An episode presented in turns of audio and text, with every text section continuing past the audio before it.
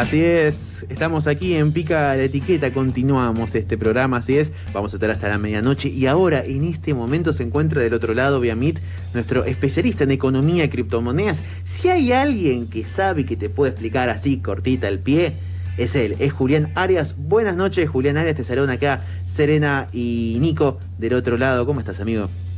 Buenas noches, buenas noches a todos. Acá andamos espectacularmente bien y venimos a charlar hoy de criptomonedas. Así como es. hacemos siempre. Yo, yo quiero decir una cosa, al oyente que está del otro lado no lo ve naturalmente porque es radio, pero estás muy bien equipado, amigo. Desde que, desde que empezaste acá a hablar en la tribu, estás cada día más equipado con, con equipo, para la redundancia, para hablar y hablar y cómo, porque tenemos un montón de cosas, Juli. La mejor calidad, siempre, para Me que la gente ahí del otro lado nos escuche fuerte, clarito y entienda de este mundo maravilloso de las criptomonedas que hoy venimos a explicar. Un fenómeno magnífico que pasó en El Salvador. Vamos a charlar sobre lo que está pasando en El Salvador, Increíble. que es un país que parece que se recontrapicó y hoy venimos a contar exactamente qué es lo que pasó. Claro, ¿qué está pasando en El Salvador? Es, es tremendo. Al principio adelantábamos como el título, ¿no?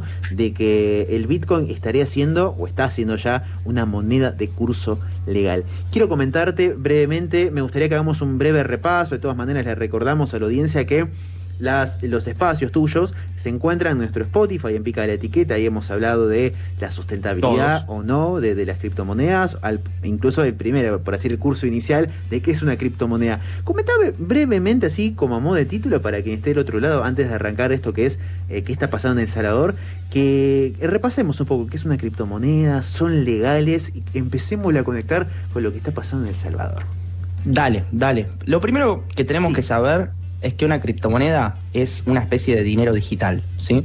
Eh, es algo bastante similar, podríamos decir, a tener una moneda que no pertenece a ningún estado en el teléfono celular o en una billetera virtual. Sí, sí. Son activos, ¿sí? Que no, no se tocan, o sea, las criptomonedas no existen físicamente, no vas a encontrar nunca un billete de criptomoneda, Claro. ni una moneda en metal de criptomoneda. De hecho, de- solo virtualmente claro, y, y te permiten a través sí. de ellas eh, transferirle y enviarle dinero a cualquier persona en cualquier lugar del mundo. De hecho, entonces, las imágenes que utilizamos nosotros para difundir el espacio en redes sociales, esas monedas no existen, sino que son de carácter eh, ilustrativo, por así decirlo. Ilustrativo. Son, de hecho, ilustraciones hechas por fanáticos. Increíble, o sea, claro. como que hay consenso en que un Bitcoin se ve de esa manera. y Es un storyboard, así, pero de Bitcoins. realmente no existe físicamente. Me Claro. encanta. Bueno, eso es más o menos lo, lo que son las criptomonedas. Sí, eh, sí. Te sirven para enviarle dinero a cualquier persona a cualquier lado del mundo. Sirven para Bien, hacer un montón de cosas. También ya habla- hablamos antes de pedir préstamos, de todo. Sí, sí, eso y muchos más. El detalle va a estar en Spotify, eso desde ya. Y ahora empecemos a adentrarnos a lo que está sucediendo. ¿Qué significa que una moneda sea de curso legal? Recordemos que ya es de curso legal en El Salvador, justamente. Bueno, en, en primer lugar lo que tenemos que decir es que las criptomonedas son legales en casi todo el mundo. Ah. O sea, usarlas es legal en casi todo el mundo, salvo algunas excepciones como China, algunas regiones de India y algunos países así como en particular. Sí, sí. Incluso en Argentina, que nosotros por lo general somos bastante prohibitivos, eh, están 100% legales en cuanto a su uso. Ahora bien, otra cosa distinta es hablar que la moneda sea de curso legal. No es lo mismo decir que criptomoneda sea legal a que sea de curso legal. Porque una moneda de curso legal es una moneda forzosa, ¿sí? Es una moneda que aplica forzosamente a todo el país. Para ponerlo en palabras sencillas, la moneda de curso legal de Argentina es el Sí. peso argentino. Sí, ¿Por sí. qué es de curso legal? Porque la- todas las personas que realicen una actividad comercial en el país, es decir, cualquier persona que venda, que comercie cualquier cosa, una empresa, un pequeño comerciante, está obligado a aceptar pagos en pesos argentinos. No pueden rechazar los pesos argentinos. Claro, Por allá, ley, una moneda Sí, que todo el mundo está obligado a aceptar en el país. allá en el tiempo quedaron los patacones, los lecops, pero eso es otra historia, Claro. eso es otra, otra historia desde ya. Claro, Sí, si nosotros quisiéramos volver a usar patacones, lo que habría que hacer es que pase por el Senado y, y la Cámara de Diputados Mm. una ley que diga que los patacones sean la nueva moneda de curso legal. ¿Por qué? Porque más allá de utilizarlos, hay que implementarlos obligatoriamente en todo el país. Eso significa que sea de curso legal, que sea obligatoria y aceptada en todo el país, que nadie la pueda rechazar. Ahora bien, Sí, sí. ¿qué pasó en El Salvador? Explotó todo en El Salvador. Ok. Bitcoin hace rato que viene Wow. picante, Wow, wow. viene viento en popa, mucha gente interesada. En El Salvador acaban de declarar que el Bitcoin es la moneda de curso legal de todo el país. Ah, Es, es decir, en El Salvador eh, hay que partir de la base que en El Salvador no tenían una moneda nacional. No es como que tenían el peso salvadoreño, eso no existía. Porque ya varias décadas no tienen una moneda nacional. Utilizaban dólares norteamericanos. Eran un ah. país, como se dice, dolarizado. O sea, todas las compras que se hacían en, literalmente en todo el país se medían en dólares porque no tenían moneda nacional. Ok, pero a partir del el 8 de junio del mes pasado, la otra moneda nacional, además del dólar, es el Bitcoin. Es decir, en todo El Salvador, aunque parezca bizarro y absolutamente futurista cyberpunk, todos los comerciantes del país están obligados a aceptar Bitcoin. Increíble. Es decir, vos tenés un Bitcoin y sabés que literalmente lo puedes usar para comprar papel higiénico, lo puedes usar para comprar comida, tengo, todos obligados a aceptártelo. Tengo una pregunta o más bien una cuestión como a poner sobre la mesa, ¿no? Está bien que eh, vos decís ahora que es la otra moneda, no es que es directamente la única moneda, sino que es la otra moneda. Pero también dijiste que los comercios están obligados a aceptar la criptomoneda, el Bitcoin. Entonces pienso, ¿qué pasa? Digo, ¿Qué pasa con lo que queda como detenido en el tiempo, no? Ese kiosquito chiquitito que no tiene postnet, ese, em, bueno, en realidad yo lo pensaba en principio para quien paga, no para quien recibe, sino, bueno, digo, las personas que quizás no tienen acceso a un celular, a la tecnología que te hace poseer una billetera virtual, y digo, bueno, quizás continúan teniendo la posibilidad de tener un billete arrugado en la mano, un dólar, un billete de un dólar, pero ¿qué onda con los comercios que quizás ni siquiera tenían tarjeta, ahora de repente tienen que recibir bitcoins? ¿Cómo es esto? Exacto. Eh, hay dos, cuestiones ahí. Una, una cuestión eh, un poco que nos lleva a la desigualdad, ¿no? Porque en el, Salvador es un país muy desigual que tiene un montón de crisis sistemáticas de desigualdad y un montón de personas postergadas, eh, bastante similar a lo que vimos en, en, Argentina, pero con ciertas aristas particulares por la cuestión geopolítica del Salvador, tienen mucha contaminación de agua, muchas cosas así como que decís, che, pero esto, esto, esto es como muy grave, ¿por qué estamos hablando de Bitcoin? Claro. En ese sentido estoy 100% de acuerdo con vos y El Salvador tiene muchos problemas que resolver antes de poder pensar al 100% en vamos por el lado de la modernización, pero sí es bueno que haya por lo menos una iniciativa legislativa en pos del Bitcoin. Eh, eso tratemos de quitarlo de, la discusión porque nos llevaría horas de hablar de la desigualdad y es como un problema mucho más profundo. Claro. Pero ahora, después, yendo al lado práctico, del kiosquero, cómo hace para aceptar Bitcoin. Lo bueno de esta ley es que no es una ley vacía, eh, sino que ya está bastante bien aplicada, o al menos se está empezando a reglamentar su aplicación. Nayib Bukele, Bukele el apellido del presidente de El Salvador, eh, estableció que en todo el país se va a utilizar una aplicación web, una aplicación que se instala en un teléfono, se instala en una computadora, que es la misma que se usa en todo el país, es absolutamente gratuita y le va a brindar una billetera virtual a todas las personas del país con el solo registro de su personalidad, ¿sí? con el documento nacional y, su nombre y apellido. Y gracias a eso, cualquier persona puede recibir gratuitamente Bitcoin. Entonces, en realidad, si lo vemos en ese, en ese sentido, es como que el Estado les está haciendo un favor. Es como regalarles la posibilidad de recibir mercado pago, si lo ven de alguna manera. Claro. Hoy en día, si en Argentina quisieran recibir tarjetas o pagos electrónicos, un kiosquero tendría que pagar el postnet de mercado pago. En El Salvador van a poder recibir Bitcoin y el Estado les brinda las aplicaciones para poder hacerlo de manera gratuita. Eh, y aún más, y para cerrar esta idea, eh, hablamos recién del tema del dólar.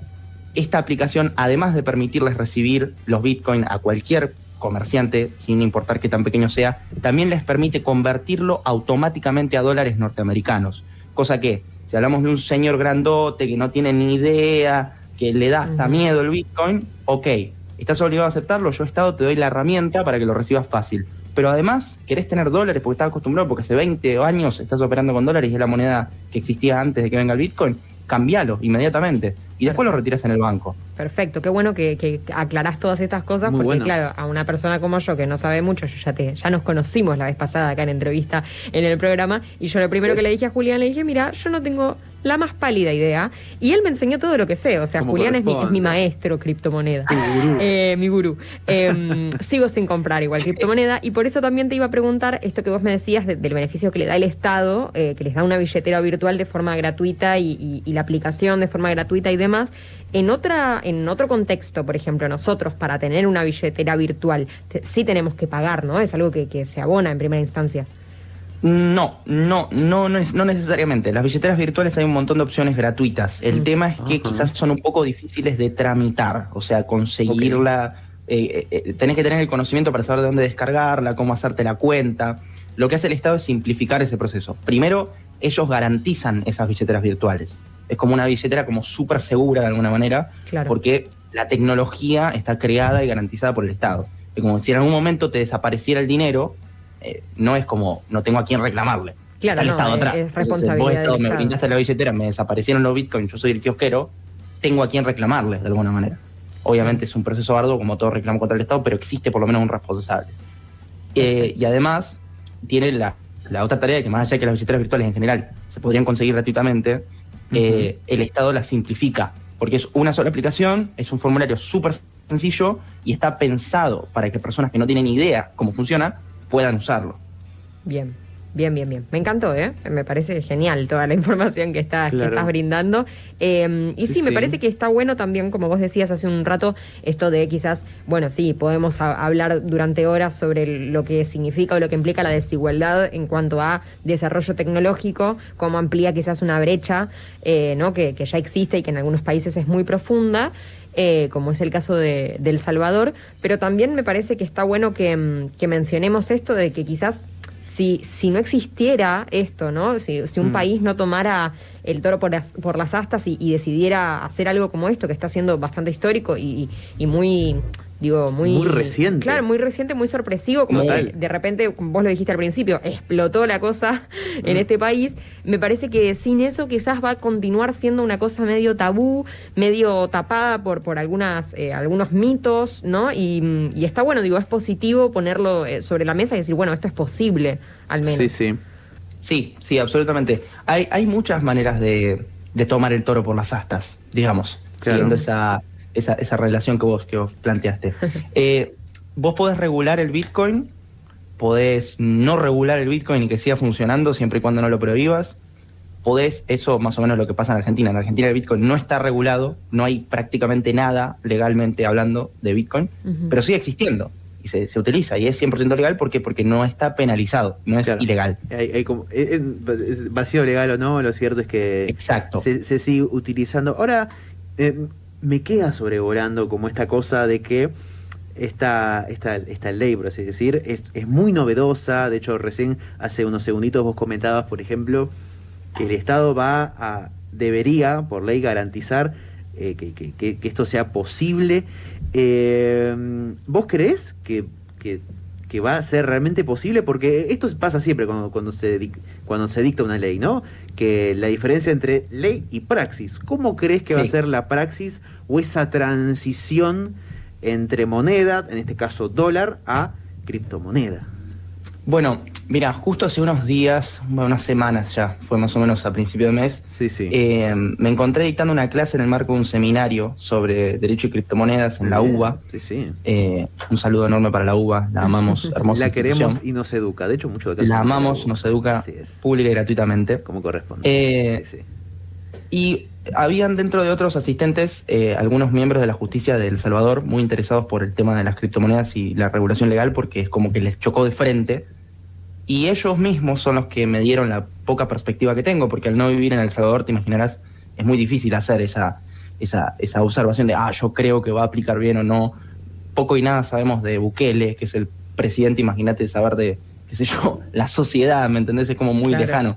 Pero lo que sí te puedo asegurar es que a los salvadoreños los agarró bastante eh, desprevenidos, por decirlo de una manera. Es, una medida muy moderna, muy disruptiva. Total. Y que la propia sociedad salvadoreña toma como que muy repentina. Mm. No hubo tanta discusión, fue como muy eh, rápida el traspaso por el Senado. Claro. Fue rapidito, digamos, fue por un tubo. Ahora, todas las eh, preguntas siguen en el aire, no es como por lo general que las preguntas se solucionan antes de la ley, porque las leyes suelen llegar tarde. una de las cosas que tiene sacar una ley tan moderna y agarrar el toro por las astas en el momento correcto es que no están todas las cosas solucionadas al momento de sancionar la ley. Entonces, ¿la ley qué te dice? La ley te dice, bueno, el Bitcoin va a ser utilizado en el país, el Bitcoin es obligatorio, yo Estado te garantizo la billetera virtual y lo puedes cambiar a dólares. Eso es más o menos lo que hablamos hasta ahora, es lo que dice la ley, en términos súper generales. Ahora bien, hay un montón de preguntas Mm. ¿Qué pasa si una persona dice no quiero aceptar Bitcoin y me niego a aceptar Bitcoin? ¿Va a ser penalizado? O sea, ¿lo vas a meter realmente en la cárcel por no querer usar Bitcoin? Otra pregunta, ¿de dónde va a sacar los Bitcoin el Estado? Eso todavía no se sabe bien. Dicen, por ejemplo, que quieren minar Bitcoin, que ya hablamos un poquito, que significa crearlos a los Bitcoin mediante el uso de muchas computadoras súper fuertes. Ok. ¿Cómo los quieren usar? Quieren utilizar la energía de los volcanes. No. Quieren crear Bitcoin con volcanes. Para, para, para, para, para, para, Me siento fantino. Una cosa a la vez. Lo estamos para, para, para, para, para, para, para. Vos me estás queriendo decir que van a utilizar energía de los volcanes. Eh, eh, van a, van a usar. Nunca lo escuché. Es así, Nico, mira. Nunca lo escuché, a ver. Los volcanes tienen, dentro de otras cosas, magma, que genera mucho calor, y al entrar en contacto con el aire genera vapor. Sí. Ese vapor Perfecto. tiene tanta densidad y tanta potencia, eh, un físico sabrá más de esto que yo, sí, sí. que puede generarse electricidad, energía eléctrica, como para abastecer a ciudades enteras con la energía de un volcán. Increíble. Ahora, si utilizamos eso con la plata que hace falta, que puede venir de otros países, porque es muy interesante el negocio de Bitcoin, sería una inversión extranjera auténticamente, estarías utilizando una energía renovable, porque no estás matando a ningún árbol, ni prendiendo fuego nada para generar electricidad eh, a través del carbón, ni nada de eso. Estás utilizando el vapor de un fenómeno natural para hacer funcionar una megacomputadora o muchas megacomputadoras para crear Bitcoin que utilizan todos tus ciudadanos de todo el país y los incluís financieramente a todos. Ese es como el megaplan ideal. Ahora, la cantidad de peros y de problemas que pueden haber a la hora de aplicar eso, millones, millones. Claro, millones. Julián, y claro, entonces me quedo pensando en lo que decías al principio, esto está, eh, no es pan caliente, esto es se recién salido del horno, es el meme de la persona que se quema con la bandeja en la mano, ¿viste?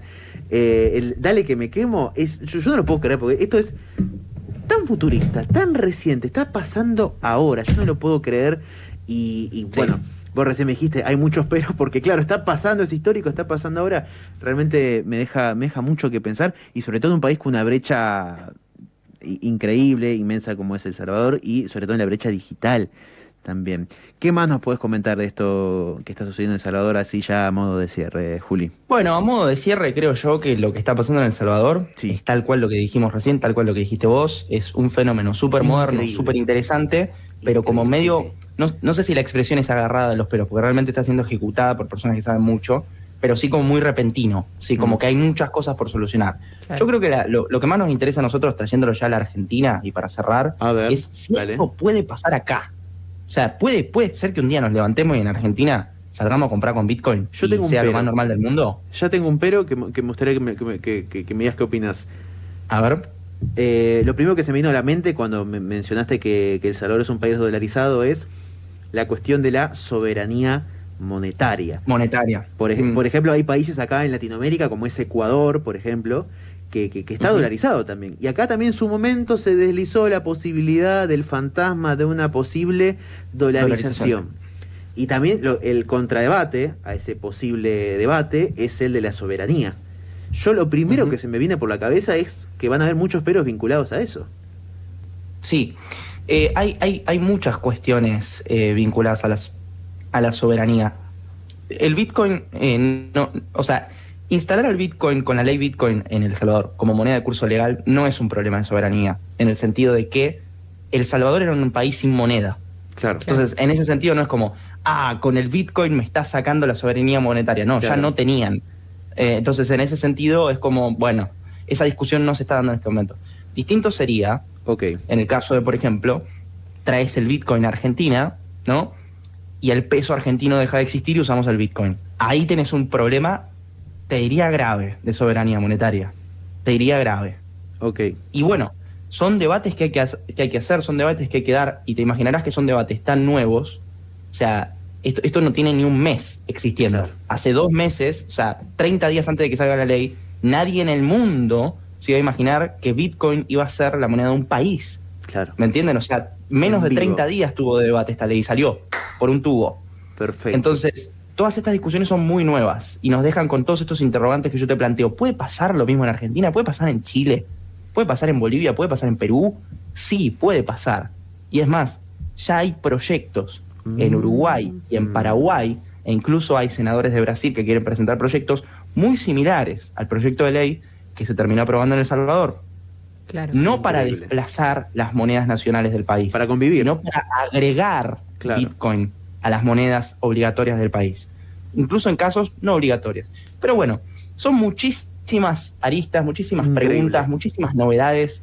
Más que nada preguntas lo que nos quedan. Increíble. Pero asombroso cómo se está moviendo el mundo de las criptomonedas que antes parecía tan raro y ahora regula y domina las economías de países enteros. Espe- espectacular, te comprometemos ya a hablar de estos proyectos en futuras columnas. eh, tenemos un montón de cosas para hablar. Juli, dejanos tus redes sociales para quienes estén del otro lado y quieran comunicarse con vos o estar contigo en contacto. Perfecto, perfecto. Mis redes sociales arroba julian.arias.ok y mi red social de la comunidad de criptomonedas, por si quieren seguir aprendiendo, arroba línea cripto, cripto con Y, guion bajo. Ahí pueden seguir aprendiendo de todos estos temas y mucho más. Muchas gracias y buenas noches a todos.